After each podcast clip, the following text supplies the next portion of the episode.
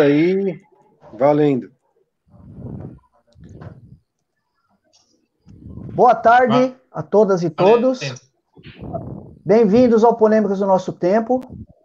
É, desde já, a gente pede aí é, a colaboração de todos. É, Para quem não é inscrito, se inscreva no canal e acione o sininho. Galera, hoje nós temos uma pessoa extremamente importante né, no cenário político e social do nosso país. Adriano Diogo. Boa tarde, Adriano. Como tem passado? Tudo bem? Boa tarde, professor Balmir. Boa tarde, companheiros que estão aí na bancada de interrogatório.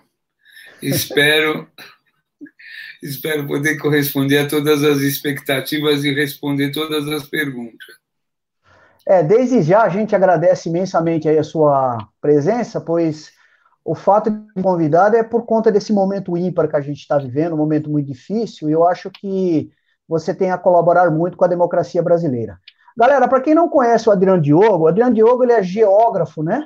Ou melhor, ele é geólogo é, como formação básica, ele também é professor universitário, ele foi vereador e deputado estadual por inúmeros mandatos pelo Partido dos Trabalhadores, ele foi secretário do Verde do Meio Ambiente na gestão Marta Suplicy, e tem algo interessante, foi ele que criou a lei da reciclagem, do, da reciclagem de lixo, né? Da seleta coletiva, perdão.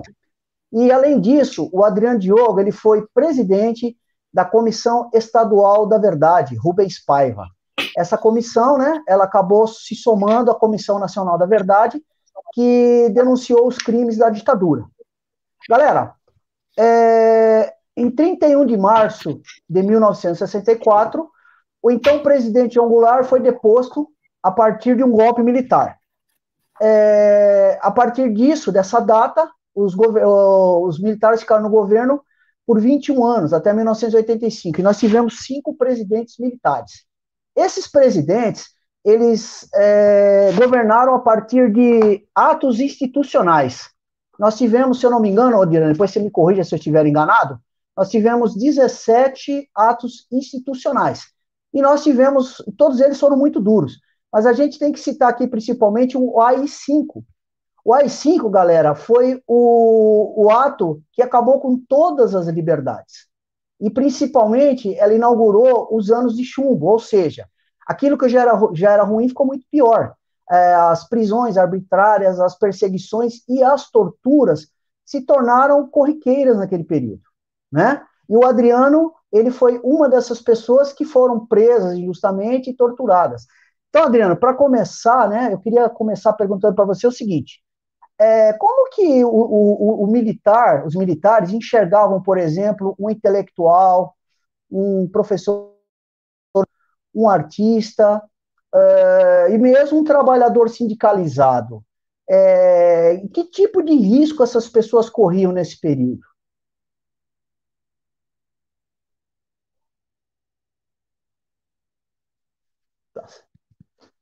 Tá sem voz, Adriano. Queria agradecer o convite e todas essas falas elogiosas e dizer que Estou aqui vendo no chat as pessoas entrando na sala e queria agradecer esse, esse carinho, essa consideração, professor Valmir e seus amigos e convidados, Marco Aurélio, Rodrigo, o Ted aqui na. na, tá é, vocês na... estão ouvindo o Adriano, pessoal? Eu não estou ouvindo. Melhorou? Melhorou agora? Não. Nós o escutamos, acho que só o Valmir que não o escuta. Bom, eu vou falando, ele vai se organizando. Vai. Bom, então, uh, o professor Valmir me convidou para essa live uh, para falar sobre o período da ditadura militar. Oi? E, evidentemente. Nós escutamos, acho que só o Valmir que não escuta. Adriano, vai falando então e eu vou tentar ver. Qualquer coisa, Marco. Eu vou falando, ele vai. É, qualquer coisa você vai conduzindo aí, Marco. Então, uh, o professor Valmir me convidou para essa live uh, para falar sobre o período da ditadura. Bom, podemos tentar, né? Ele está com duas ligações, por isso que está dando essa confusão. Ele está com duas entradas simultâneas. Bom, vamos lá. Então, o que, que acontece? Uh, até me perdi. O negócio é o seguinte: o professor Valmir me pediu para vir aqui hoje, nesse domingo à tarde, conversar com seu público, seus amigos, sobre esse período difícil da história do Brasil, que é caracterizado e denominado uh, ditadura militar. Eu até mandei aqui no privado do professor Valmir um livro que é considero fundamental, é um livro esgotado da editora Vozes, de um autor uruguaio chamado René Armand Dreyfus, que é 1964, A Conquista do Estado. Esse, esse livro, para mim, é um livro, embora ele tenha sido escrito lá atrás, o autor é uruguaio, lógico, é um livro enorme de 800 páginas, é o livro que mais bem da editora Vozes, mas que deve ter nos sebos aí, é o livro que mais bem explica como é que foi dado o golpe de 64. Esse aí, exatamente, 1964, a conquista do Estado, ação política e poder da classe, de classe, livro de René Armand Dreyfus. Bom, e o cara tem um sobrenome francês, mas ele é uruguaio e conhecia tudo aqui do Brasil e como foi montado esse golpe. Bom, esse golpe, guardadas as devidas proporções, ele se repetiu agora, né? A partir de 2016, depois com o ascenso do Bolsonaro, um novo golpe, um novo estado de exceção com outras características foi implantado no Brasil. O golpe de 64 é o golpe que durou 21 anos, mas é o golpe da Guerra Fria é o golpe de uma realidade da década de 60, é o golpe, por consequência, da Revolução Cubana, do, do, da crise dos mísseis, da morte do Kennedy, da guerra do Vietnã. Esse é o golpe de 64. Agora nós estamos num outro golpe com outras características que veio do Poder Judiciário, que assumiu veio através de eleições diretas, não foi aquele golpe é, é, bonapartista, né? armado, com os tanques na rua. Aí o professor Balmir pergunta o seguinte: como é que os militares viam os professores, os intelectuais, os trabalhadores? Bom, como ele prefere respostas curtas, eu vou dizer uma coisa para vocês assim, para falar na primeira pessoa, para vocês entenderem direito o que eu estou falando. Eu tenho 71 anos de idade. Eu comecei a minha militância aqui na cidade de São Paulo aos 13 anos de idade. Eu estudava numa escola estadual, na Moca, primeiro de Proença, teve os Jogos Pan-Americanos aqui em São Paulo, que era uma espécie de uma Olimpíada das Américas. Eu fui da organização dos Jogos Pan-Americanos como estudante secundarista e o golpe veio seis meses depois. Como consequência dessa minha militância, eu fui expulso da minha escola, não só eu, porque eu era de uma, de uma organização secundarista, que era uma organização muito simples, a gente era quase uma torcida organizada, nós éramos quase os tarefeiros dos Jogos Pan-Americanos, a gente lavava banheiro, carregava saco de fardamento, acompanhava as delegações, enfim. Imagina, morava na Vila Prudente. O, minha escola era na Moca e, e a sede da Vila Olímpica era na cidade universitária, onde é hoje o CRUSP. Então, para nós, era uma aventura. Imagina, esse moleque de 13, 14 anos hoje é abestalhado, que imagina naquela época, 50 anos atrás, o nível de ingenuidade. Pois bem, eu fui expulso da minha escola como comunista, como um perigoso agitador. Eu não sabia nem como contar para os meus pais. Eu não sabia nem direito do que estavam me acusando. Né? Então, havia uma radicalização. O golpe de 64 foi uma radicalização absurda contra o povo brasileiro, uma repressão absurda, desproporcional. Eh, vocês que são professores, educadores, Paulo Freire, que era um professor lá do interior de Pernambuco, que tinha desenvolvido um pequeno método de alfabetização, era procurado e caçado como um dos maiores terroristas brasileiros. Né? Então, vocês imaginam o nível de perseguição. E o Paulo Freire, não é que ele mudou, ele sempre foi aquilo, aquele professor cristão, católico, que acreditava, acreditava numa outra forma pedagógica de alfabetizar o povo a partir do seu universo, né? como ele falava, universo vocabulário, universo cognitivo. Bom, então, uh, o golpe foi uma bestialidade, foi uma anormalidade, foi uma violência contra o povo, era um golpe contra o povo brasileiro. Não era o golpe contra os partidos, isso também, sindicatos, mas era um golpe contra o povo brasileiro, organizado nada mais, nada menos por Gobelino Couto e Silva. Né? Era o golpe da Guerra Fria, foi uma exigência dos americanos o golpe. Só para vocês terem uma ideia, o presidente americano democrata, John Kennedy, foi para o estado do Texas e foi assassinado ao vivo e a cor, a cores não, porque a televisão era preto e branco, ao vivo, nas câmeras de televisão, intencionalmente. Intencionalmente. E pelas for e não, é, não foram os republicanos e a CIA que mataram John Kennedy. Foi o próprio grupo, os grupos de democratas de extrema direita, como o vice-presidente Lyndon Johnson. Kennedy era de uma família católica americana, uma coisa raríssima, um presidente católico assim como John Biden atualmente é um presidente católico, né? E ele foi assassinado. E como consequência do assassinato de John Kennedy, houve uma radicalização absurda contra os povos da América Latina e tudo começou aqui no Brasil. Né? Então, lógico, eu só fui preso dez anos depois. Eu fui preso em 1973. Eu já estava na USP fazendo geologia, né? Então você vê que o general Mourão, essa semana, fez loas, elogiou o coronel Carlos Alberto Brilhante Ustra. Então, aqui estou preparado para vocês. Eu também queria entender o nível de perguntas, o nível de dificuldade que vocês têm para a gente fazer um diálogo, né? Não um diálogo e não uma entrevista, uma coisa. Eu queria uma coisa mais informal que a gente pudesse conversar com as pessoas. Estou vendo que o Valmir Castor está aqui, né? Na nossa sala, Tânia Freitas, mas estou à disposição. Podem perguntar o que quiser. Então, estão me ouvindo agora, né?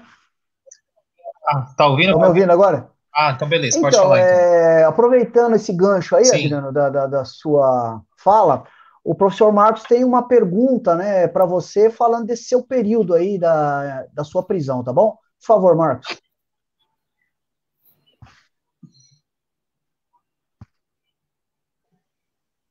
Pronto. Adriano, em 1973 você foi preso, né? E quando você era estudante de geologia. Conta um pouco desse período para gente e o que, que marcou nesse período para você. E eu queria que o senhor falasse um pouco para as pessoas também conhecerem, porque a gente está nesse período onde há essa, esse elogio às pessoas do passado, como Carlos Alberto Brilhante Ustra. E aí eu queria que o senhor comentasse um pouco sobre ele e como que foi essa prisão sua e o que, que te marcou nesta época, tá? Tá bom. Bom, eu, como estudante de geologia, eu acredito que vocês sejam professores, né? Sim. É, então, eu também era professor. Eu era professor ao mesmo tempo que eu fazia geologia, eu era professor de ciências, como chamava na época, ciências naturais, né? E também era professor de geografia. Eu dava aula na Vila Zelina, lá na região da Vila Prudente, e dava na aula, aula na Vila Carioca, um bairro bem pobre lá na região do Ipiranga, lá perto da antiga fábrica da Vemag, lá perto da linha do trem dava aulas à noite, fazia geologia durante o dia e dava aula em escolas secundárias. Eu quero dizer é, que eu sempre fiz o que eu faço hoje, para vocês entenderem. O que, que eu faço hoje? Eu trabalho, estudo e me dedico a atividades culturais.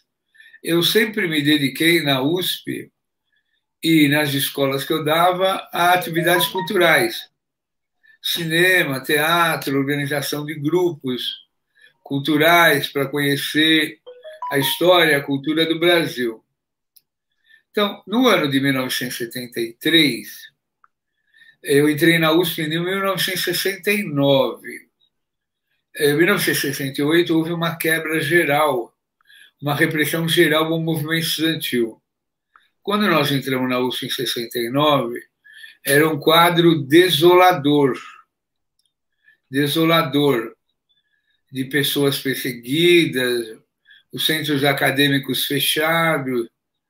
Então, nós que éramos a nova geração, começamos a organizar tudo, movimento estudantil. Eu era muito ligado ao pessoal do Teatro de Arena, o Augusto Boal. Então, eu comecei a fazer a reorganização do movimento estudantil através de dois parâmetros: o cinema, o teatro, a música, a cultura, enfim, essa era a minha praia. Então, por exemplo, eu instalei um ciclo de cinema em todas as faculdades, lá do campus lá de baixo, lá da USP, lá do Butantã, comecei a levar para as faculdades que ficavam fora do campus, a medicina, ainda a politécnica, boa parte dela funcionava lá, é, lá no Bom Retiro, e me relacionava com as outras universidades, a, Ponte, a Católica, que era nas Perdizes, a GV, que era aqui no centro, ia para o interior, ver, não tinha a Unesp ainda, né? só tinha a USP e a Unicamp. Então, esse, essa era a minha função. Quando eu fui preso em 1973, em março de 73, já estava no último ano de geologia. Já estava saindo da geologia. Eu fui para a Diamantina, fazer um estágio de campo, e o meu colega, Alexandre Vanucci, da minha sala, que era o meu melhor amigo, não foi para Diamantina. Quando eu, nós ficamos o mês inteiro trabalhando lá nas minas de diamante da Serra do Espinhaço. Quando eu voltei, ele morava em Sorocaba. A mãe dele falou que ele não foi porque ele fez uma pequena cirurgia de apendicite e ele não pôde viajar. Eu fiquei muito preocupado. E eh, era março, aí, março.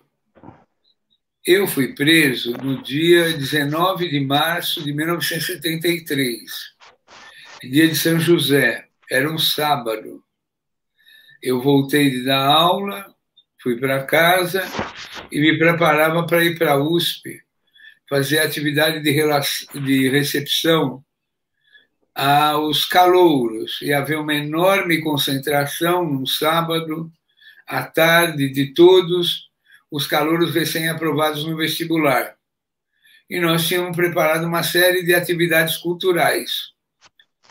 O Alexandre era um dos coordenadores dessas atividades. Eu estava em casa, na Moca, de repente, os militares chegaram, me prenderam a minha companheira Arlete chegou um pouco depois, ela era também professora.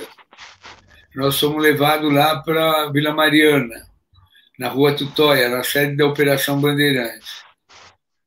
Lá nós chegamos presos, eles me deram a notícia que o Alexandre Vanucci tinha acabado de morrer, que ele morreu lá nas dependências do DOI-CODE que ele ficou sendo torturado durante muitos dias, desde a quinta-feira, era sábado, e que ele não resistiu. Eles enrolaram Alexandre num tapete e jogaram o corpo dele na rua João Boemer, no braço. E um caminhão passou em cima do corpo dele. E eles disseram, deram uma versão que o Alexandre Vanucci havia se suicidado. O que não era verdade. O cardeal de São Paulo era Dom Paulo Evaristo. Foi imediatamente lá na sede da Operação Bandeirantes, quando saiu a notícia querendo saber do Alexandre, que era uma família católica de Sorocaba, muito importante, muito séria, muito respeitada. Quando o cardeal chegou lá, estava todo mundo sendo torturado, apanhando para dedéu. Dom Paulo Evaristo não aceitou a versão do suicídio. Isso foi no sábado, e fez uma missa de sétimo dia para o Alexandre, organizada pelos estudantes da USP. Cerca de 3 mil pessoas compareceram à missa, apesar da Praça da Sé estar completamente cercada e todos os acessos estavam impedidos. Os estudantes, mesmo assim, foram para a catedral, fizeram a missa. Então, é, e, e, aí eu fiquei lá na Operação Bandeirantes, preso, e o comandante dessa unidade era o então major Carlos Alberto Brilhante Ustra. Eu fiquei lá 90 dias numa cela forte, o que é uma cela forte? É uma caixa de ferro, uma solitária. Eu e a minha companheira Arlete. De lá eu fui para o DOPS, que é aquele prédio onde, vermelho, onde é do lado da Sala São Paulo, que hoje é chamado Memorial da Resistência. Depois eu fui para o presídio do Hipódromo. Então, isso que é, resumidamente, o período da minha prisão em 1973. O... Pessoal, nós estamos entrevistando o Adriano Diogo, que é o ex-presidente da Comissão Estadual da Verdade, e a gente está tendo um bate-papo com ele sobre o período da ditadura militar. É, Inscreva-se no nosso canal, acione o sininho e, se se interessarem, mande algumas perguntas pelo chat que nós é, responderemos, ou melhor, passaremos para o Adriano para ele responder. Ô, Adriano, o, o professor Ted vai fazer uma pergunta para o senhor agora. Opa, boa tarde, Adriano. É, é uma honra ter você aqui na nossa live hoje. E, assim, é, você traz é, muita força, tal, lutando contra esse, esse, esse governo que é totalmente reacionário. A minha pergunta é o seguinte: em maio de 2008, foi criada a Comissão Nacional da Verdade, paralelamente a outras comissões. Foram criadas como a estadual para somar os esforços e denunciar a ditadura. Uma delas foi a Comissão Estadual Rubens Paiva, na qual você foi o presidente. A partir dela, sabemos que foram descobertas várias atrocidades sobre o nosso estado e muitos livros foram editados graças a essas investigações e denúncia. Um dos livros foi o seu livro, o Bagulhão. Qual a importância do Bagulhão para a Comissão da Verdade? Bom, uh, vamos corrigir todas as imprecisões da pergunta. Obrigado, viu, Ted, pelo carinho e pelo respeito. Bom, deixa eu começar pelo fim para poder responder tudo. O, o Bagulhão não é um livro meu, pelo contrário, o livro é, foi nós reeditamos. Reeditamos quando fizemos a Comissão da Verdade. O bagulhão, como vocês falam, que eu mandei o PDF para vocês, mandei o texto, é uma coletânea de denúncias que foram retiradas dos presídios, principalmente por Dr. Hélio Bicudo, pela Comissão de Justiça e Paz da Arquidiocese e Dom Paulo Evaristo Arnes, e o advogado de presos políticos Luiz Eduardo Greenhalgh. Eles iam de fim de semana visitar os presos e dentro de canetas, eu não sei se vocês sabem o que é caneta esferográfica, tiravam o miolo da caneta e punham rolinhos de papel com, aquelas, com aqueles textos do que vocês chamam de bagulhão. Bagulhão era um conjunto de denúncias de como as pessoas eram torturadas, de que forma, forma e de quem as torturava. Esse conjunto de rolinhos de papel bem fininho, como se fosse um microfilme, foi depois traduzido, impresso e gerado um documento. A isso quem organizou isso foi Dom Paulo Evaristo através da Arquidiocese de São Paulo. Depois Dom Paulo Evaristo organizou o livro Tortura Nunca Mais, que foi o grande livro. O bagulhão era, digamos assim, era um rascunho do Tortura Nunca Mais. Então, primeiro, a Comissão Rubens Paiva foi a primeira comissão estadual, né? Foi a, comissão, a primeira comissão da verdade do país. Embora tivesse sido mandado para o Congresso Nacional a criação, projeto de lei criando a Comissão Nacional da Verdade, e estava dando um problema que o Congresso não aprovava, nós fizemos aqui em São Paulo uma pequena e modesta comissão da verdade, chamada Comissão Estadual da Verdade. E demos o nome de Rubens Paiva, porque eh, a Vera Paiva era ido, a filha do Rubens, Era, a Veroca era para ter ido a Brasília fazer a abertura de uma sessão da Comissão Nacional, não houve. E aí a Vera voltou para São Paulo muito triste, muito decepcionada, e uh, uh, e, e aí uh, nós criamos uma comissão estadual da verdade. Aí lá em Brasília eles se desperderam a, a, a, medo e criaram a comissão nacional da verdade. Aí o que, que nós fizemos? Aqui no estado de São Paulo nós criamos as comissões acadêmicas. O que quer dizer isso? Das universidades, na USP, na Unesp e na Unicamp. Depois, nós criamos as comissões uh, nas câmaras municipais de São, do Estado de São Paulo. Depois, nós criamos nos sindicatos, na CUT, nas centrais sindicais.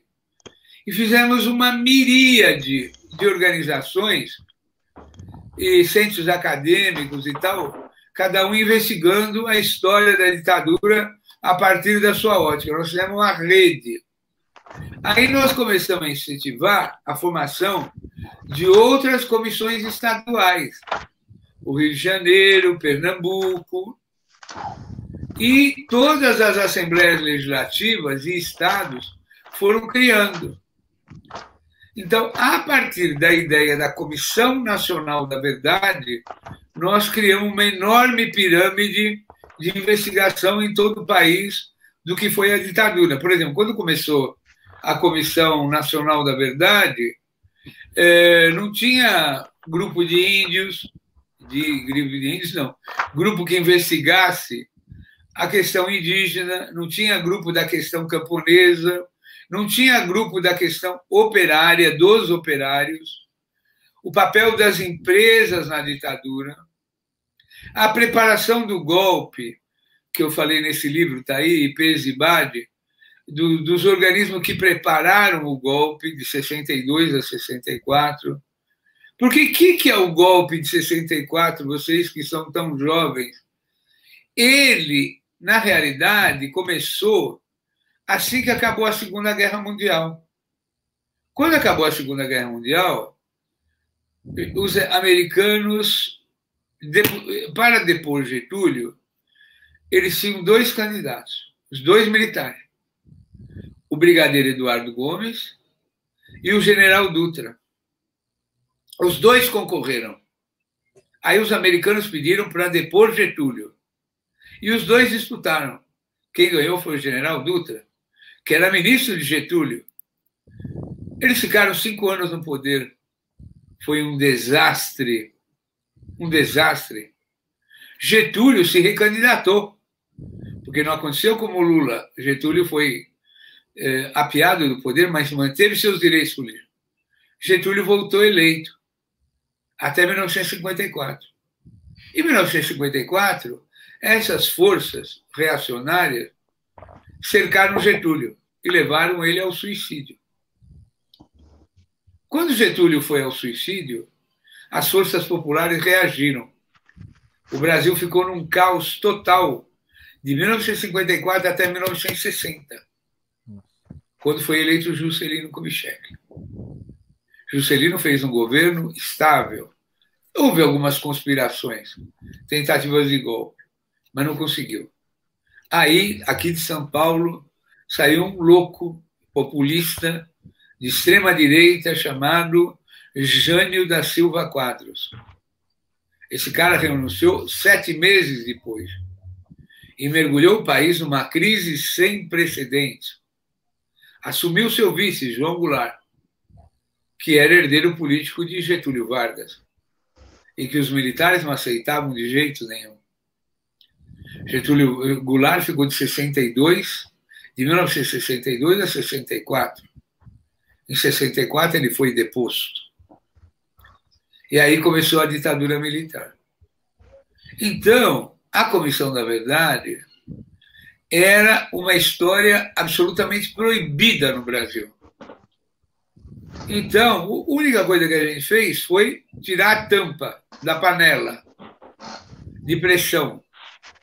E a história apareceu de uma forma impressionante. Né?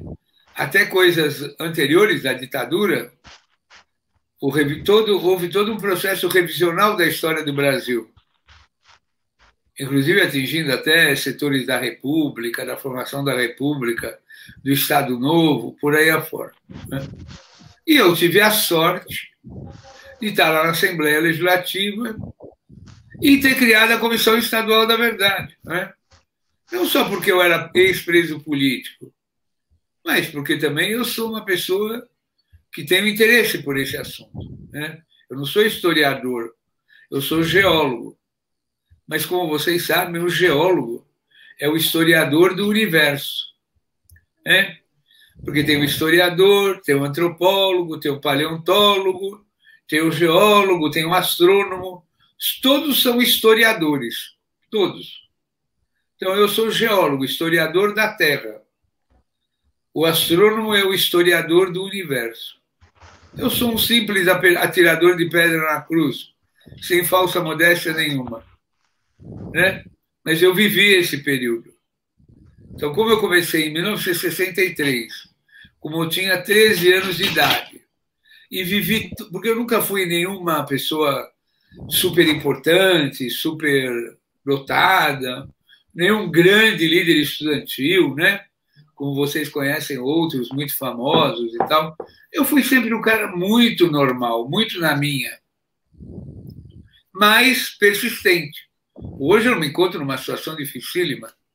O fato de eu ter presidido a Comissão da Verdade, embora do ponto de vista da satisfação interna é uma coisa muito gratificante, eu estou totalmente isolado na política considerado um cara muito esquerdista, muito, né? Muito marcado, né?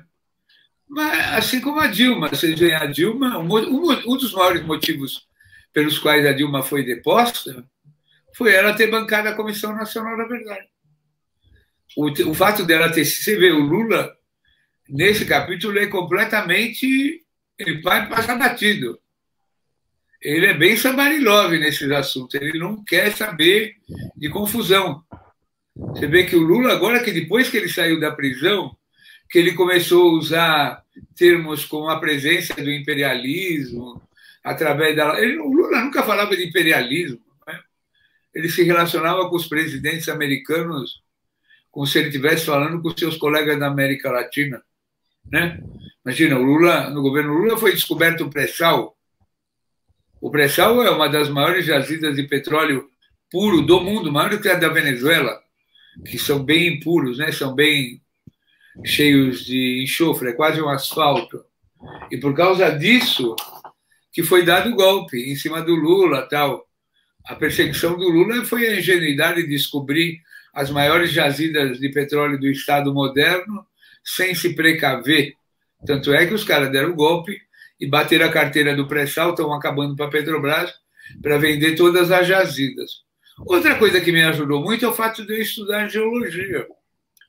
Quem estuda geologia sabe muito dessas coisas, dessas coisas muito grandes, das riquezas naturais, minerais. Você vira um cara que apesar de ser uma escola humilde, você mexe com as coisas, da, com a economia da humanidade. Né? Então, mas eu sou um cara muito simples, muito simples. Né? Então, e como vocês, tenho a minha militância comum, só que me aprofundei nesse, nesse fato, nesse capítulo da história do Brasil. Entendeu? Não sei se eu respondi a pergunta. Adriano, Adriano, é, eu acho assim, né, que apesar da sua modéstia, você tem uma contribuição enorme aí para para tudo que aconteceu nesse país nesse período e de certa forma ela reverberou agora no presente, né? Mas assim, por exemplo, a partir da sua iniciativa, eu estava eu tava lendo esses dias que é como você falou, a Comissão da, Nacional da Verdade, ela só se posicionou depois que muitas comissões apareceram, inclusive, principalmente a de São Paulo. E a partir da de São Paulo, apareceram comissões assim é, extraoficiais muito interessantes. Por exemplo, eu estava lendo aqui sobre o dossiê da comissão de familiares de mortos, por exemplo, né? Que, que eles colocaram que destoou um pouquinho em números de mortos e desaparecidos da Comissão Nacional da Verdade, mas tem números interessantes. Por exemplo, eles falam em 475 mortos, é, sendo que no caso da Comissão Nacional da Verdade, fala em 434. Eles dizem, por exemplo, que mais de 10 mil pessoas foram submetidas a inquéritos. Uh, ah, 7.500 pessoas foram indiciadas por crimes políticos. 130 pessoas banidas. 4, mais de 4.800 pessoas caçadas. E pela primeira vez, pelo menos no documento que eu li, pode ser que eu esteja enganado, talvez tenha outras, mas eles colocaram 1.188 camponeses assassinados, que até então quase não se falava, né? Você mesmo, né, confirmou isso. Isso a gente é, é isso tudo graças à iniciativa, né, da, da comissão Rubens Paiva. Não, vamos com calma. Uh, elogio é bom. Até tem o Luiz Felipe aqui falando uma pergunta sobre a Bolívia. Eu vou tentar responder. Mas vamos lá. Primeiro vou responder a sua pergunta. Hum. A comissão, uh, qual foi um dos movimentos mais importantes? Vamos fazer com a cronologia. Vocês são professores do quê, para eu me, me, situar? Porque eu não sei nem direito com quem eu estou conversando. Você é professor do quê, Valmir? História. O Marco Aurélio? O Ted? Eu sou de artes. O Marco Aurélio o... é filosofia. Eu sou filosofia. de E você? Então vamos lá. Então, sim, vocês são bem jovens. Então, deixa eu falar para vocês. Uma das coisas que mais unificou o Brasil para a queda da ditadura foram os movimentos sociais. Você viu agora que estreou um filme chamado Libelu, que é a história do movimento estudantil depois da nossa geração, cujo lema maior era abaixo a ditadura. Então, a, a coisa que mais unificou o fim da ditadura através de diversas visões políticas, foi o movimento social. O movimento pelo fim da ditadura, pela anistia e libertação dos presos políticos, o movimento da caristia, que era o movimento do custo de vida. Tudo isso articulou uh, o fim da ditadura. Unificou o fim da ditadura, a luta pelo fim da ditadura. E em 1979 foi votada a lei da anistia. E nós perdemos. A nossa visão de anistia perdeu. Prevaleceu a visão dos militares. Mas mesmo com essa derrota, a ditadura começa a acabar. Porque desde 1964 até 1979 só havia dois partidos autorizados pelo regime militar, Arena e o MDB. E em 1979 para 80 nasce pela primeira vez um partido não autorizado pela ditadura, que era o PT. O PCdoB é anterior ao PT, mas estava na ilegalidade. Depois, depois da legalização do PT, legaliza o PCB, legaliza o PC do B e começa a haver a reorganização partidária. Em 1980, o PT é fundado. O PT é o maior produto do fim da ditadura. porque o PT era uma frente enorme de todas as correntes políticas que não cabiam nem na Arena e nem no MDB. Porém, a Comissão de Mortos e Desaparecidos Políticos, que você citou, ela é anterior à Comissão da Verdade. Né? Porque o Collor foi o primeiro presidente eleito. Primeiro foi o Sarney, em 85, pelo Colégio Eleitoral. O primeiro projeto. Uh, o primeiro uh, presidente eleito nas urnas, numa eleição fraudada, tumultuada, foi Fernando Collor de Mello. Aí ele caiu, veio o Itamar e logo em seguida teve a eleição de Fernando Henrique. Aí foram começar a criar a Comissão de Mortos e Desaparecidos, depois a Comissão de Anistia. Então começaram a aparecer os primeiros dossiês, os primeiros relatórios de quem havia sido morto e quem estava desaparecido. Como a ditadura sempre se negou a dizer como as pessoas foram mortas, aonde foram mortas, e os desaparecidos onde estavam enterrados, praticamente todas os 540, 570 pessoas estão mortos com atestados de óbito falsos e enterrados, sabe-se lá onde, que são os desaparecidos políticos. Quando nós fizemos a Comissão da Verdade, nós resgatamos todas essas histórias para achar a vala comum de Perus. Por que, que tem 1.600 ossadas enterradas no cemitério de Perus, numa vala comum, numa enorme trincheira cavada na terra? Onde estão os mortos do Araguaia, da guerrilha do Araguaia? Onde estão os mortos de Itaipu? E começou a se desenvolver pesquisas sobre camponeses, que foram mortos aos milhares, e que ninguém tem o número certo. Índios, então, nem falar, ninguém sabe. Para construir a rodovia transamazônica, eles bombardeavam a floresta com napalm, com bombas de napalm. E tudo que tinha embaixo foi carbonizado. Então, todos esses trabalhos anteriores dessas devidas dessas comissões foram trazidas para a comissão, para as comissões estaduais, para a comissão nacional e foi sistematizado. O relator e todo mundo faz a maior confusão. Acha que comissão estadual é comissão nacional, não sei o quê mas o melhor documento sobre a história do Brasil recente que está disponível é o relatório da Comissão Nacional da Verdade. O nosso relatório da Comissão Estadual também é bom, mas o documento mais completo da história do Brasil sobre o regime militar é o relatório da Comissão Nacional da Verdade. É, inclusive, Isso não... Oi, perdão, desculpa. Não, terminei. É, inclusive, a gente depois vai disponibilizar o link aí para quem quiser, porque eu acho que é um documento extremamente importante, né, Adriano? Importante, importante. É, o professor Boni, o Rodrigo, vai fazer uma pergunta para o senhor agora. Boa tarde, Adriano. É um grande prazer tê-lo aqui conosco. E eu gostaria de, de, saber do senhor o seguinte, né? Já que o senhor. Peraí, tá falando... vamos estabelecer o seguinte. Vamos. Me chama de você, né, porra? Você. Tudo tá bem bom, que eu tô tá... velho, mas não precisa exagerar, né? você me coloca. Ótimo. Você, você, me mata no domingo à tarde me chamando de senhor. Porque primeiro que eu sou católico, né, meu? Senhor só tem um. Agora você fica senhor, doutor, professor, aí é ruim. Né?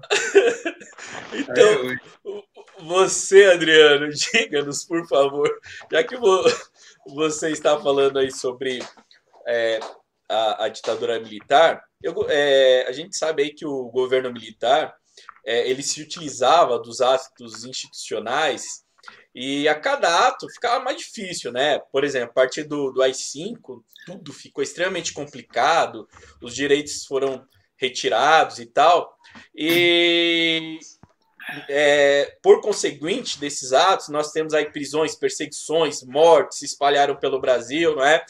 é por exemplo, é, o fato da reunião da UNI em Ibiúna em 1968 e também a emblemática guerrilha da Araguaia. Você poderia comentar um pouco sobre esses dois fatos aí marcantes da reunião e da guerrilha? Então, mas primeiro eu vou te trazer a psicologia da época. Ótimo. Psicologia.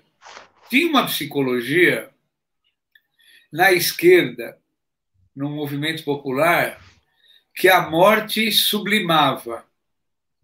Era uma coisa quase espiritualista. Então, era assim: todo mundo fazia propaganda da luta armada, né? Como se você virasse um militar da noite para o dia. O cara era de uma o cara era de uma seita budista e entrava para luta armada. Podia dar certo? Não. Cara que nunca tinha pego um canivete na vida, nunca tinha feito um acampamento, fazia propaganda da luta armada. Mas, então, tinha um conluio com a morte. Como se a morte fosse a sublimação, o ato máximo do revolucionário. Né? Tinha essa mística essa mística. Era uma coisa assim, porque como é que era o clima da época para você entender? Tinha a guerra do Vietnã e ele sumiu. Tinha a guerra do Vietnã, que era uma barbaridade. Imagina, os Estados Unidos jogavam toneladas de bomba num país eco assim que nem. Como é que eu vou comparar? Que nem a Guatemala. Bombas assim, passava na televisão toneladas de bomba. Depois da Segunda Guerra Mundial, você tem uma ideia, os estudantes na França faziam enormes manifestações na França, na Bélgica, na Alemanha. Nos Estados Unidos tinha um movimento hippie contra a Segunda Guerra Mundial, contra a Guerra do Vietnã. Os Estados Unidos inteirinho parou e fazia aqueles festivais de rock, de Woodstock, e, e aqueles caras sequelados da guerra que vinham todos fudidos, assim, sem braço, sem perna,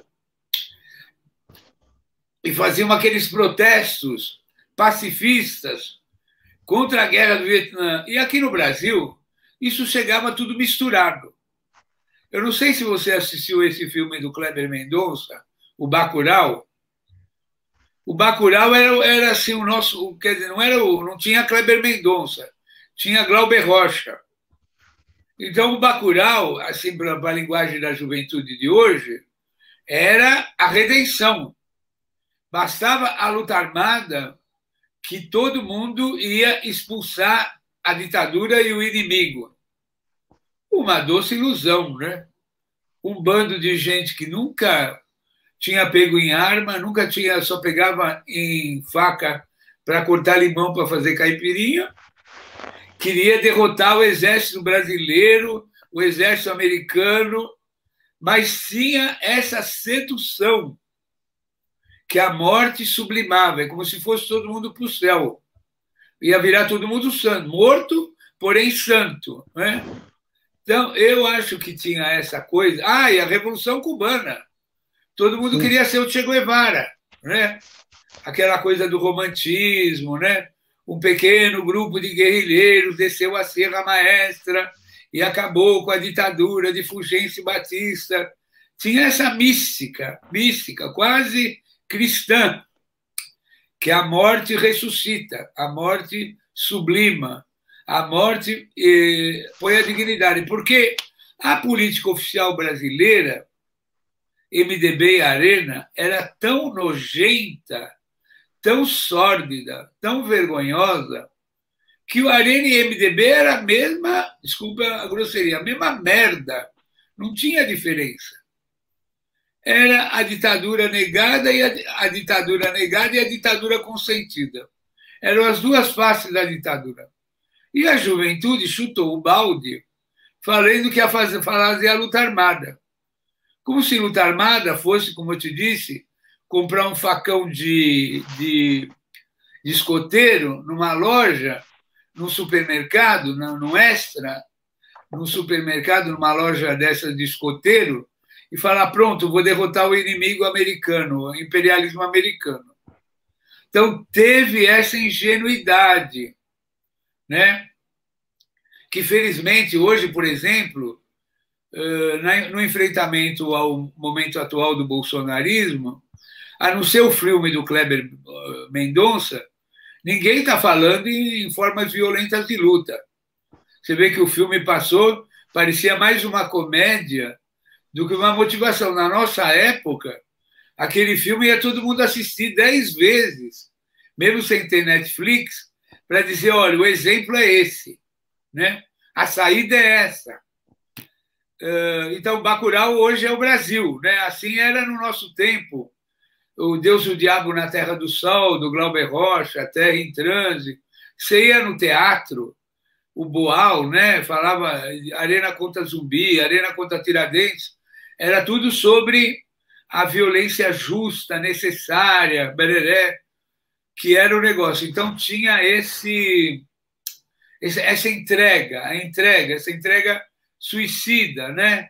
Que você podia ir para a tortura, que você ia resistir, ou senão você não ia contar nada, e os caras iam te matar, e você virava santo, virava santo, né? Então tinha essa ilusão, né? Que ia se derrotar o inimigo americano, o imperialismo, a repressão, através de um sonho. Mas não foi um sonho, foi um pesadelo né? Morreu toda uma geração. Morreu toda uma geração. Porque esses dados que o professor Valmir falou, imagina você, ele falou em 10 mil. Quando esse dado foi publicado, hoje se tem notícia que mais de 100 mil pessoas foram presas e torturadas.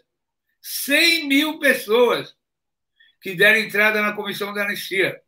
Fora as pessoas que foragiram, foram mortas, tiveram as suas vidas completamente destroçadas, como professores que foram caçados, militares, né? Então, esse romantismo da ditadura não existiu. Que nem falar, ah, as pessoas foram exiladas. Como se o cara tivesse feito uma colônia de férias em Paris ou nas praias da Côte d'Azur. Os caras passaram uma fome, uma miséria, perderam tudo que tinha as crianças com, exiladas com problemas psicológicos que nunca mais foram corrigidos, famílias inteirinhas destroçadas, de gente culta, acadêmicos, professores, que foram perseguidos. Né?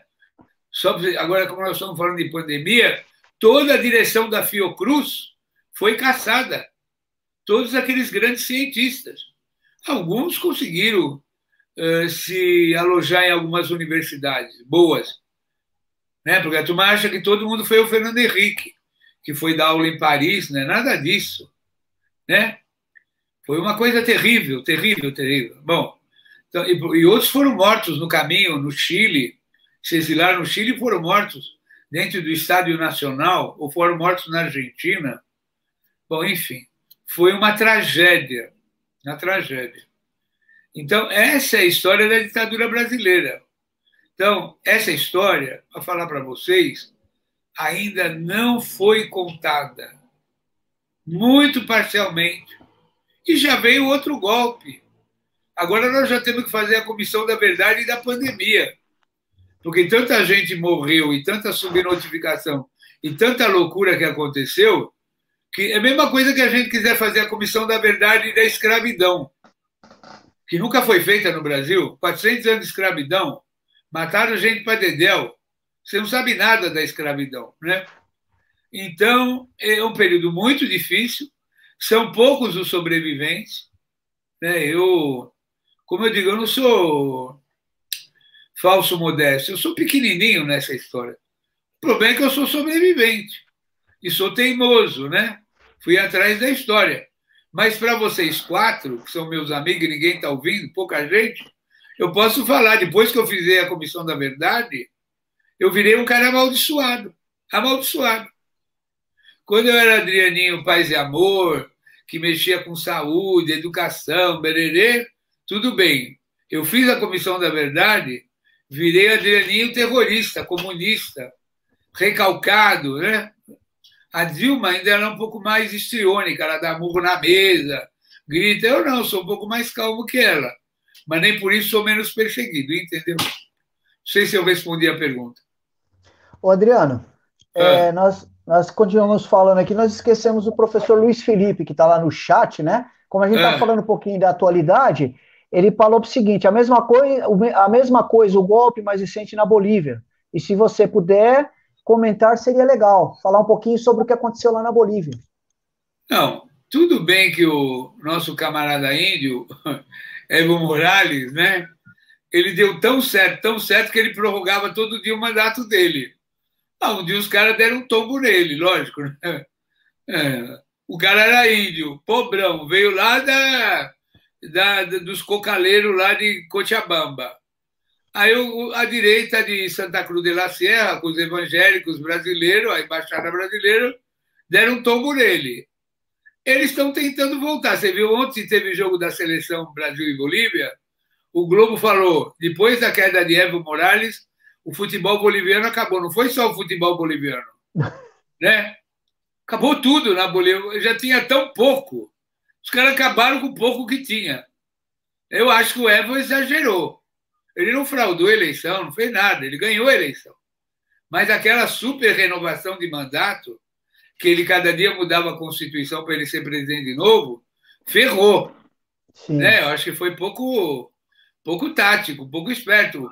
O grupo do Evo Morales, perto daqueles, uh, daqueles loucos lá da, da direita boliviana, é um grupo espetacular. Ele não precisava ser ele, ele, ele, ele, ele, ele. Toda vez ele. Porra, será que não tinha um cara para pôr no lugar dele, tinha que ser sempre ele. Bom, mas o que aconteceu na Bolívia foi um absurdo, que não foi nem o exército que deu o golpe, foi as milícias e a polícia e o grupo de brasileiros de Santa Cruz de la Sierra, a ultradireita boliviana. Né? Então, mais o governo brasileiro operou o golpe de Santa o golpe. Bolsonaro operou. Quem fez as barreiras nas estradas foram os brasileiros, financiado pela embaixada brasileira, né? Foi um horror esse golpe da Bolívia. O candidato do do Evo Morales, o Arce, o economista, está em primeiro lugar, arrebentando nas pesquisas. Mas isso não quer dizer que a ultradireita boliviana vai deixar, vai deixar a, o, o, grupo do Evo lá do do grupo dele, do partido dele, lá, o MAS, é, ganhar a eleição. Hã? Assumir, né? Se ganhar. Assumir, ganhar a eleição e assumir. Mas lógico que a eleição mais importante. Já estão querendo caçar o, o. O Evo. Por crimes sexuais, não sei o quê, aquela loucura. Eu acho que se o Trump, daqui 15 dias, for derrotado nos Estados Unidos, como tudo leva a crer, eu acho que o quadro na América Latina melhora bem, melhora bem. Né? Não que o Joe Biden vai ser o campeão mundial da democracia, mas vem caindo, como tá, é bem provável que vai acontecer, que Trump seja derrotado nos primeiros dias de novembro, né? Eleição americana, a situação melhora para toda a América Latina e para o mundo, né? Porque esse Trump é um, um lixo, um lixo. E a, a, Bolívia pode ser que recupere, não só a Bolívia, outros países, né, que sofreram intervenção. A Lava Jato também entra no seu declínio, que foi um fator importante para intervenção em todos os países da América Latina, né, na perseguição, prisão, como no Equador.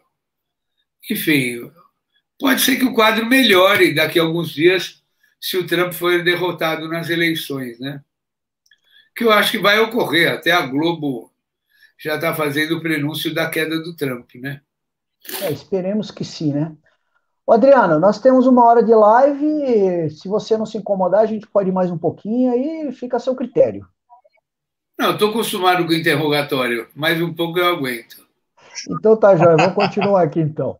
Ô, Adriano, é, quando você fala assim de, de, uma coisa romantizada, esse romantismo é de ambas as partes, né? Então, assim, então uma pergunta para você. Existe um mito que ronda o imaginário dos defensores desses governos, inclusive do atual, né? Que o período militar era mais organizado do ponto de vista econômico, educacional, que não havia corrupção. Isso é quase um mantra para esses defensores, né? Tanto daquele período como agora, né? Diante disso, o que você poderia dizer para a gente, já que você viveu aquele período, você viveu os bastidores da política, né? Então você tem um conhecimento maior. E qual era o papel da mídia nessa história? Ela não tinha poder mesmo, ou de repente parte dela era fazia vista grossa? Como é que seria? Como é que era isso? Não, a mídia no Brasil sempre determinou o caminho da democracia e da ditadura. É verdade que em 64 ainda não tinha TV Globo. Tinha diários associados. Era Chateaubriand. Então, todo mundo precisa ler o livro do, do Fernando Moraes, o Chateau, assistir o filme da menina sobre Chateaubriand. Então, quem preparou, porque tem dois institutos que prepararam o golpe, que tem nesse livro do professor Dreyfus que eu falei o IPES e o IBAD. A mídia preparou todo o golpe. De 62 a 64, houve uma enorme preparação através. Depois a Globo vem como representante do grupo americano Time Life e dá o golpe de mor grupo mortal. Mas a mídia foi determinante. E a ditadura brasileira só durou 21 anos por causa da mídia. Eu recomendo até que todo mundo assista o filme do Camilo Tavares, filho do Flávio Tavares, O Dia que Durou 21 Anos. Né? Então, a mídia constrói a narrativa do golpe. Né? Então, agora, esse negócio dessa coisa que inventam, que o regime militar não tinha corrupção, que não tinha violência, que não tinha assassinatos, as milícias começaram com o Esquadrão da Morte. O Esquadrão da Morte era uma criação francesa que foi desenvolvida depois do fim da Segunda Guerra Mundial na Argélia, onde 3 milhões de argelinos foram mortos. E o filme que mais mostra isso é um clássico do cinema chamado Batalha de Argel, de Gilles Pontecorvo, música daquele fenomenal maestro italiano que fez o Dólar Furado, enfim, aquele maestro fantástico. Bom, então esse filme é um clássico, Batalha de Argel.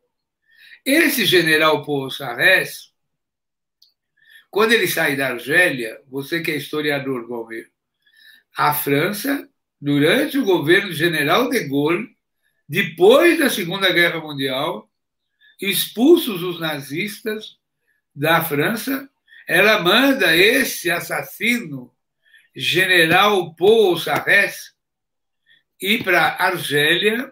O filme é Batalha de Argel. Gilles Pontecorvo, um clássico. Põe a, dá um Google aí, isso. Bom Google General Paul Sarres alçarreces e os esquadrões da morte. Dá um Google aí. Bom, esse cara, o general Paul Sarres, ele estava nos Estados Unidos, encostado, meio aposentado, porque quando saiu a França da, de, do Vietnã, entrou os Estados Unidos. Estados Unidos entendia chonga de psiroca de Vietnã, Laos, Camboja, Vietnã, tudo cara falando meio asiático, meio francês. E esse general foi contratado pela Escola das Américas para treinar os oficiais americanos para lutarem no Vietnã. Ele estava batendo lata lá. o general João Batista Figueiredo foi fazer um curso e conheceu o general. E trouxe o general Paul Alçarreces para o Brasil. Lá chegando, aqui chegando, esse general fala, amigo, vocês não podem se concentrar na repressão política. Vocês têm que fazer a repressão social. Os caras falaram, porra, que, né? que merda é essa de repressão social? Vocês têm que reprimir a negrada, a negrada, na quebrada. Ah, é? O que quer dizer isso? Tem que fazer esquadrão da morte. Com uma mão, você tortura o professor e o estudante. Com a outra mão, você mata o crioulo na quebrada. Aí eles unificaram a repressão política com a repressão social. Meu Deus. Que, é, que são os antecedentes das atuais milícias. Então, quem foi o cara que aprendeu a desenvolver isso foi o delegado Sérgio Paranhos Fleury, que era o comandante do DOPS. E ele tinha uma turma enorme. Aí tinha Esquadrão da Morte no Espírito Santo, que se chamava Escuderie Lecoq. Tinha Esquadrão da Morte no Rio de Janeiro, com os bicheiros do Rio de Janeiro. E eles pegaram, na Bahia, tinha Esquadrão da Morte, que não se preocupava com estudante intelectual, se preocupava com a negrada da quebrada que lá é que morava o perigo. Porque na, na história da ditadura tem uma visão racista que só estudante, professor, intelectual, militar resistiu à ditadura. O povo, do jeito que dele, resistiu à ditadura. Então tinha uma, uma força especial para matar a quebrada. E o teórico disso era o general Paul Sarres. E o que, que o general Poça Resse veio e fez? Ele montou em Manaus uma escola de treinamento de militares que chamava a Escola da Contra-Insurgência, que formava aqueles Rambo, que andam em cabo de aço, que andam em pântano, no meio de jacaré, que atira com a, com a boca, que é a base da formação dos mercenários internacionais que é o grupo da Escola das Américas. E esse general, Paul Sarres, cria uma escola de oficiais em Manaus para formar a Operação Condor. Operação Condor foi formada em Manaus, que era um grupo de jovens oficiais que aprendia a como implantar e criar regimes militares em toda a América Latina. Depois, quem foi dirigir essa escola foi o general Heleno. Bom, estou falando tudo isso porque deu um rolo um dia. O general tinha uma namorada, tcheca, tcheca, e ela veio para o Brasil ver o general. O general morava em Manaus mas ele tinha um tremendo de um apartamento em Brasília. Ele reformou o apartamento porque ele ia casar com essa namorada dele, já velho. Ele tinha uma filha, que trabalha até hoje na Embaixada Francesa, que é a Dida Militar também. Ocorre que a Tcheca entrou, os caras dos Estados Unidos falaram: Ó, oh, está entrando uma agente comunista da KGB. Os militares não tiveram dúvida. Pá! prenderam a mulher no aeroporto. Penduraram a mulher, a mulher não tinha o que falar, mataram a mulher. Aí foram vasculhar as coisas e tinha cartas do general na bagagem da mulher. Falaram, puta que pariu, o que, que nós fizemos? O Figueiredo tinha um avião, um helicóptero fantástico, mandou o helicóptero imediatamente buscar o general em Manaus. O general voltou de Manaus e falou: O que aconteceu? É um problema, uma emergência. Como assim? O senhor conhece essa senhora aqui? Lógico que eu conheço, minha namorada. Ela já chegou ao Brasil? Já. Que dia? Que voo? Ninguém me avisou? Não, já está. O que aconteceu? Ela morreu. Morreu? Porra, como que ela morreu? Ela tem uma saúde fantástica. É, teve um engano, não sei o quê. Morreu. Mas morreu, morreu de morte natural? Não. Mataram ela. Mas como mataram? Quem matou? É, bom, contaram a verdade para o general. O general, peraí, ficou tão revoltado, preciso atender, um minuto que eu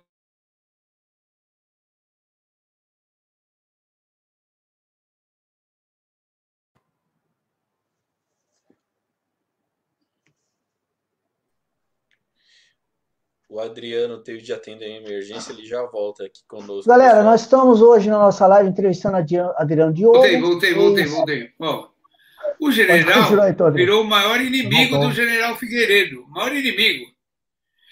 Para vocês não pensarem que é domingo à tarde, que eu estou totalmente patso, alguém quer esse menino da arte aí? Dá um Google aí, por favor. Acha quem foi o general Paul Sarreses para vocês não pensarem. E aí esse cara, General Paul Sarres, põe ne, ne, Leneide Duarte Plom, Leneide Duarte Plom, que ela, escreve, ela ganhou de graça todos os arquivos do general antes dele morrer lá na França, uma jornalista brasileira. Bom, estou até cansado. Bom, então, foram revelados os segredos do general. Né? Esse filme, esse negócio, eu gostaria de fazer um filme um dia, um documentário, porque é tão espetacular essa história. E o cara, o mesmo cara que fez o Batalha de Argel, ele, o, o Gilles Pontecorvo, fez um filme chamado Queimada. Só que não era aqui no Brasil, era num país imaginário, no Haiti e tal. E o general aparece nesse filme como um consultor inglês, que o, o papel era até feito pelo Marlon Brando, que é uma ficção do general Paul Sarres. Então, eu estou falando isso para vocês, e esse cara, depois vocês podem ter uma live aí com caras mais qualificados que eu, ele criou a Operação Condor, ou Operação Condor, como se fala no Brasil. Tá bom? Então, e vocês não acharam para mim o general ainda, para dar o Google aí, para pôr na tela, para não pensar que eu de domingo à tarde estou delirando aqui, né? Ô, Fake, vê se você consegue encontrar. Então, Adriana, a gente até fazer uma pergunta nesse sentido, falar um pouquinho sobre a Operação Condor, né? Mas acho que, de certa forma, você já respondeu, né? Que é uma, era uma operação que era um braço além do território brasileiro que tinha conexão com, com os outros governos militares, do Paraguai, da Argentina, do Uruguai, né, do Chile. A sede da operação era no Paraguai. Era no Brasil, é, isso mesmo, no Paraguai. Paraguai. A sede era no Paraguai. Galera, é, de novo, nós estamos entrevistando aqui Adriano Diogo, nós estamos já no finalzinho aí da nossa live. É, tem umas duas perguntinhas, Adriano, que a gente vai falar um pouquinho agora sobre atualidades, né? Eu vou pedir para o Ted. É, eu, eu vou conto. pedir para o Ted. Oi? Eu conto, eu conto. Eu vou pedir para o Ted fazer. A... Que eu compro. Eu vou pedir para o Ted fazer a pergunta para o senhor. Fala aí, Ted. O cara me chamou de senhor nessa hora da tarde, é brincadeira. Ah, é verdade. Desculpa aí, Adriano. Licença, agora, agora, só uma licencinha. É, a minha pergunta é a seguinte: você foi afetado pela ditadura e os que lutaram pela democracia também. De repente, aqui a partir de 2014, a gente vê esse retrocesso é, uma nova reordenação ideológica no Brasil, como, por exemplo, é, a volta e o questionamento do, da democracia, do Supremo Tribunal é, Federal, e pedidos de, pedidos de intervenção militar e a volta do AI-5. Outros absurdos e mais, né? Como você enxerga esse retrocesso desse governo bolsonarista? Bom, amigo, é, o Brasil, antes da ditadura militar, teve o maior partido fascista do Ocidente, fora da Itália e da Espanha, que foi o Partido Integralista Brasileiro, com sede em Curitiba, dirigido pelo Plínio, pelo não Plínio de Arruda Sampaio, pelo amor de Deus, Plínio Plínio Salgado. Plínio Salgado, é. Plínio Salgado, né? que eram os camisas pretas. camisas verdes, camisa preta eram os fascistas italianos. É, eram os camisa, verde. camisa verde. Então, essa. Você sabe que aqui no Brasil, estou um pouco cansado, mas vou falar. Aqui no Brasil, antes do Getúlio Vargas entrar na Segunda Guerra eh, Mundial a favor dos americanos, porque o Getúlio Vargas era o maior acolhedor de nazistas fugidos da Segunda Guerra Mundial. Aqui era a maior concentração de nazi. Mas o Getúlio Vargas, com aquela genialidade e aquela loucura dele, em 1943, ele faz uma conferência em Natal chamada Conferência de Potengi. E ele cede parte do território nacional, Natal, para formar uma base americana. A cidade de Natal virou uma base americana. E nada mais, nada menos que o presidente Roosevelt veio para o Brasil e fez o Getúlio Vargas mudar de lado e declarar guerra às potências do eixo: Japão, Itália e Alemanha. E manda tropas da chamada Força Expedicionária Brasileira para a Itália, os pratinhas.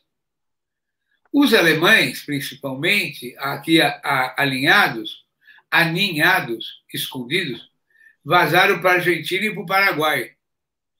Mas milhares deles ficaram aqui, principalmente nas regiões serranas, nas regiões mais frias, principalmente Santa Catarina, Rio Grande do Sul, e principalmente em Petrópolis, Agulhas Negras, daquela região fria, perto de Campos de Jordão, aquelas enormes fazendas maravilhosas de gente muito rica. Era um ninho de nazistas, um ninho, ninho, ninho, ninho fantástico. Então, Getúlio faz esse giro. Então, os nazis, por exemplo, aqui na Volkswagen do Brasil, nós fizemos um relatório Volkswagen essa semana, Nada, olha lá, polêmicas do nosso tempo. Paul Sarres, olha lá. Um sanguinário torturador francês em plena ditadura brasileira. Enviado para o Brasil, o militar deveria ensinar suas intólitas polêmicas do nosso tempo. É de vocês isso, né? Sim. Bom, então vamos lá. Então, esses alemães, eles ficavam trabalhando nas empresas alemãs, como a Volkswagen do Brasil.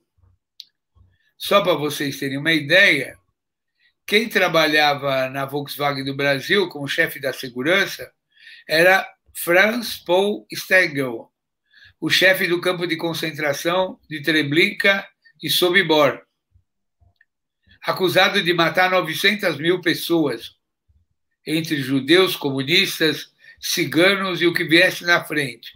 900 mil pessoas. E o cara trabalhava com diploma legal com documento, ele não trabalhava com nome falso. Pode escrever aí, polêmicas do nosso tempo. Franz Paul Stengel trabalhava na Volkswagen. A Volkswagen tinha a maior fazenda de trabalho escravo do mundo, chamava Fazenda do Vale do Rio Cristalino. Era uma fazenda do tamanho da Bélgica e da Holanda, para produção de carne.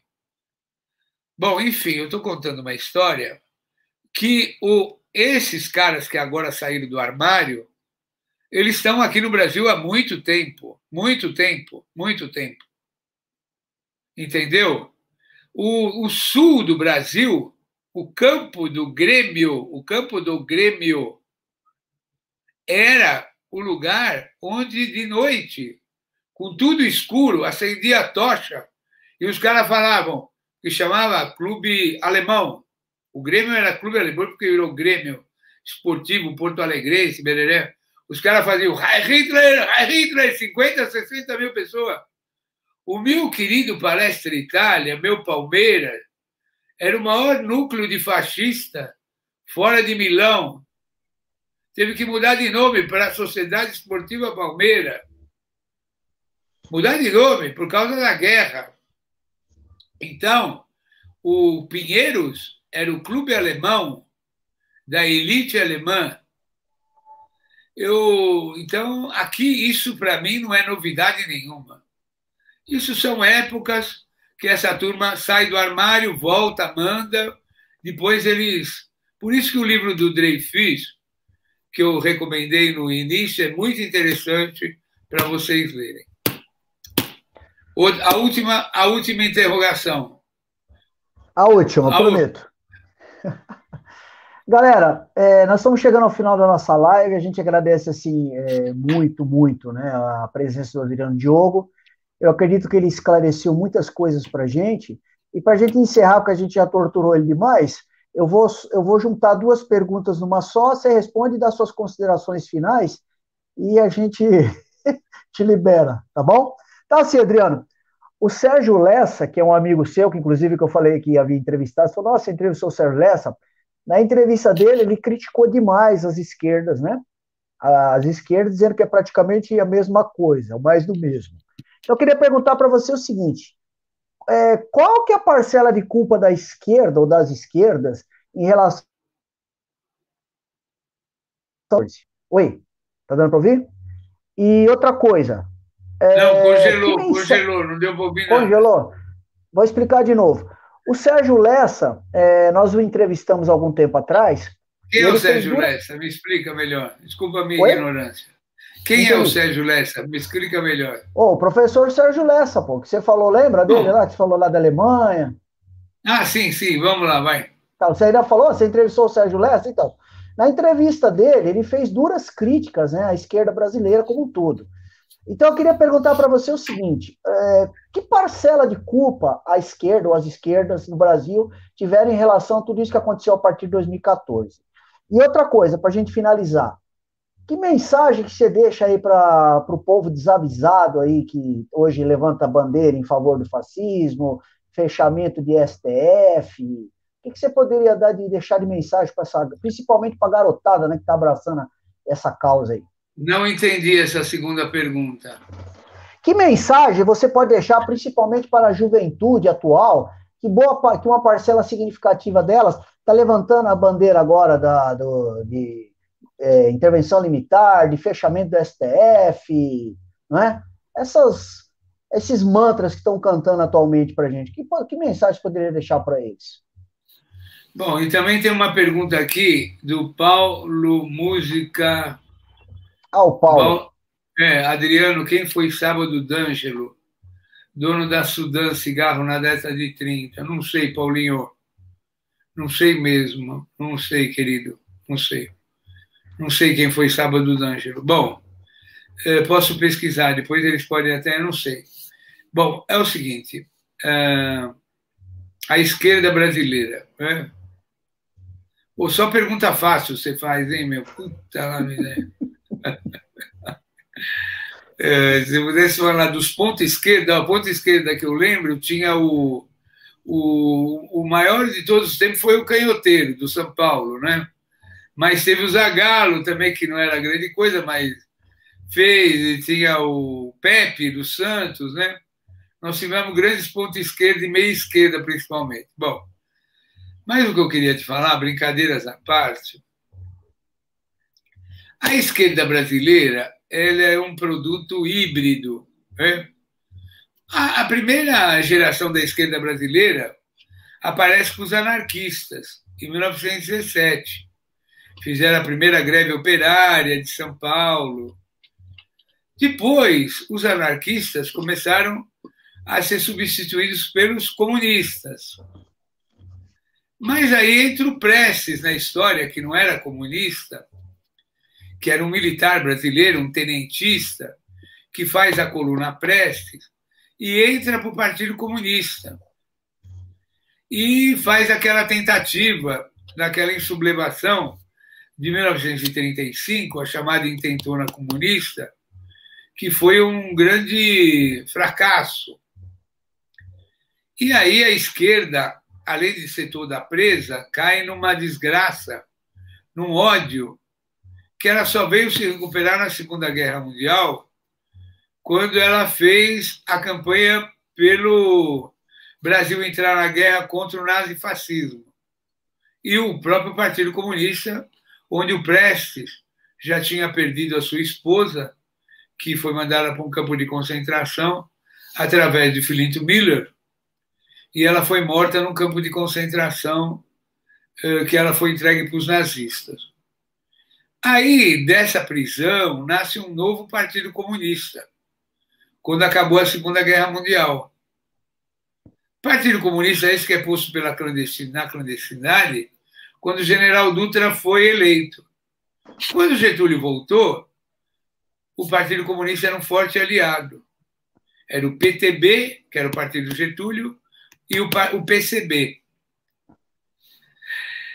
E o Partido Comunista vai nessa atuada deles, assim, até 1964, quando ele foi definitivamente caçado, seus líderes foram presos, mortos, exilados. E aí a nova geração só vem com o PT em 1969. Eu acho que para um país como o nosso, a esquerda brasileira tem uma história notável, notável. Se há de convir que o Brasil, quando todos os países fizeram a sua independência na América Espanhola, nós aprovamos 100 anos de monarquia. Isso foi um retrocesso sem precedentes além da monarquia esticar a escravidão por 100 anos, uh, houve um retrocesso absurdo. Quando todo mundo proclamou a República em toda a América Latina, em todo o mundo não havia mais escravidão, só no Brasil tinha. Né? Então, acho que a esquerda, lógico que a esquerda não nasce com os anarquistas, a esquerda nasce em Canudos, a esquerda nasce na Guerra do Contestado, nas revoluções Praieira, Sabinada, Balaiada, Revolução dos Alfarnares. A esquerda nasce no quilombo de Palmares. Isso, esses sentimentos puros de libertação são movimentos de esquerda. Esquerda é um sentido maior da palavra esquerda, que não é estar associado a um partido político, associado ao conceito da Revolução Francesa de 1789, que pela primeira vez foi conceituado o conceito de centro, direita, esquerda, que era a Assembleia Nacional dos Revolucionários Franceses, da Revolução Burguesa, quando a burguesia derrota o feudalismo. Então, esquerda é um sentimento. Como o coração fica do lado de esquerdo e o sangue é vermelho, essa é uma analogia. Mas é muito mais um sentimento que vem lá dos revolucionários, revolucionários burgueses, né? que fizeram a Marselhesa, que fizeram a Revolução Francesa e fizeram tantas lutas libertárias ao longo da humanidade. A ponto do Trump dizer que os democratas uh, americanos se constituem num partido de esquerda.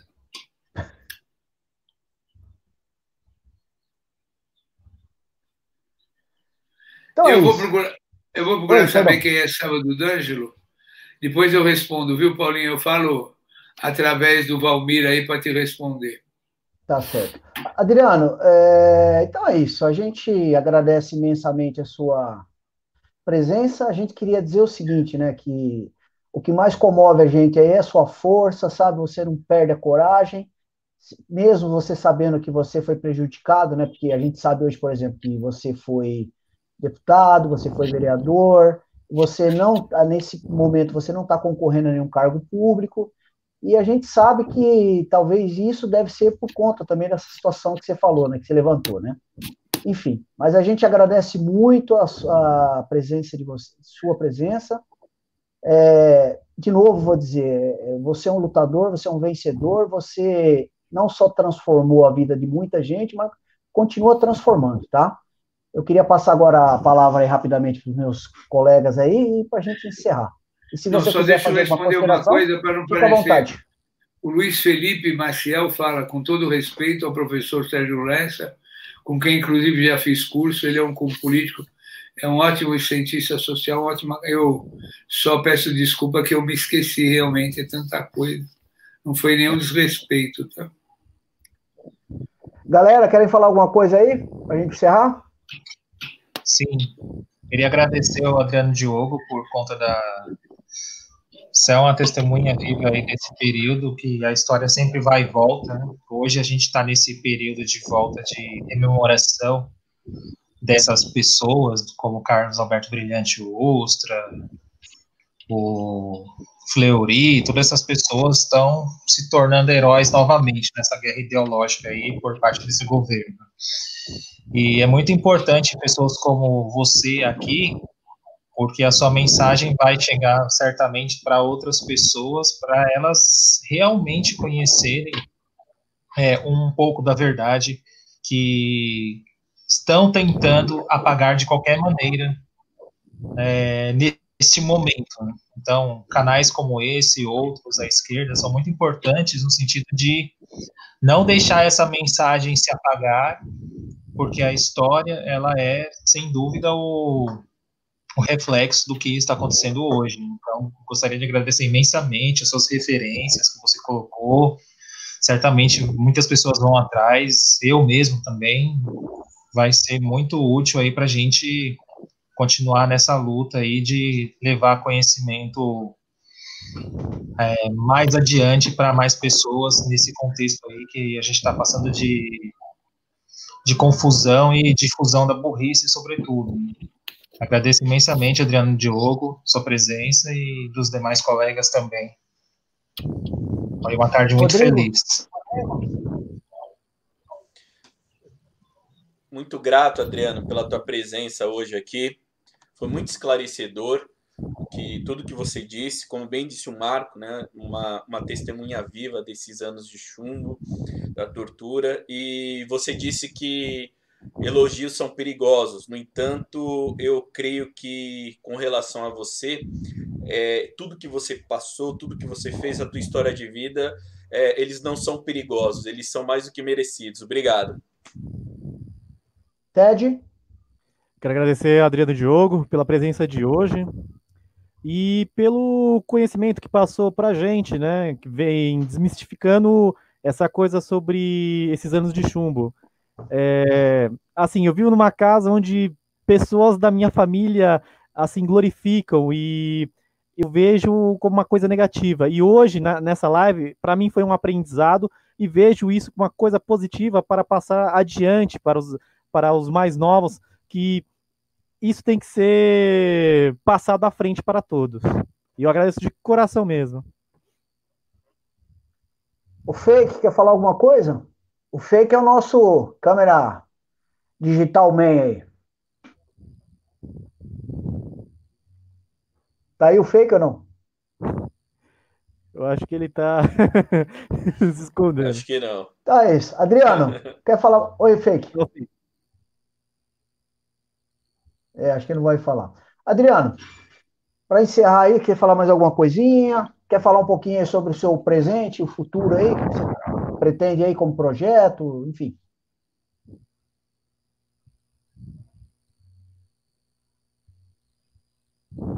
Oi? Atingiu os objetivos? Atingiu? Era isso? Com certeza. Valeu? Valeu Bom, mesmo. Se, se precisar mais uma Olha lá o que o cara está escrevendo, hein? Paulo Música, esse menino sabe tudo, hein? O Vaticano é, o Paulo... foi uma instituição, ó, isso é importante. É verdade o que ele falou aí, ó. O Vaticano foi a instituição que ajeitou a vida dos nazis no Brasil, através do Papa, Papa Leão XIII. Bom.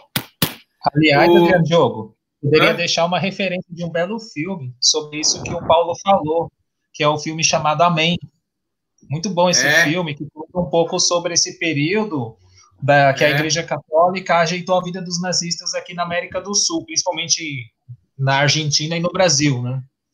É verdade, é verdade. Filme Tinha um chamado... que dava... É verdade.